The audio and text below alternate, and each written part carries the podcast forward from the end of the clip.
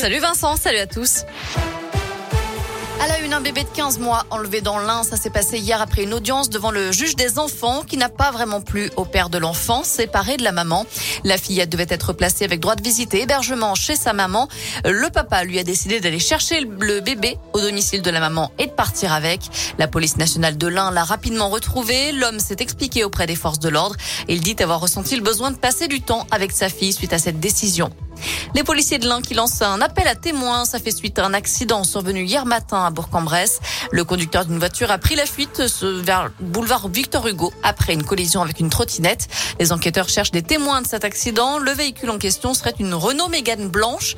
Si vous avez la moindre information, on vous a mis le contact du commissariat de Bourg-en-Bresse sur notre site internet www.radoscoop.com.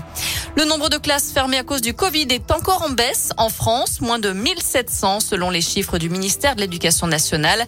Hum, il y a deux semaines, près de 3300 classes étaient toujours fermées.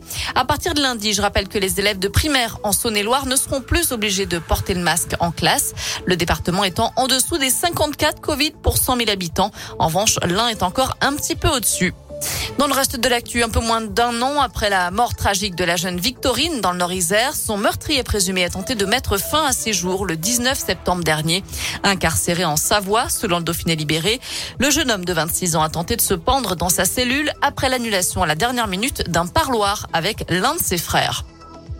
Il vous reste encore quelques heures pour, pour participer et tenter votre chance.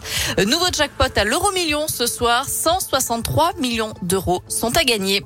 Enfin, ça y est, la prévente est ouverte depuis ce matin pour le concert de Mylène Farmer le 24 juin 2023 à Dessines, dans le Rhône. Il y a eu plusieurs heures d'attente pour acheter des places. Si vous n'arrivez pas à acheter vos billets aujourd'hui, il vous restera une chance lundi avec l'ouverture officielle de la billetterie.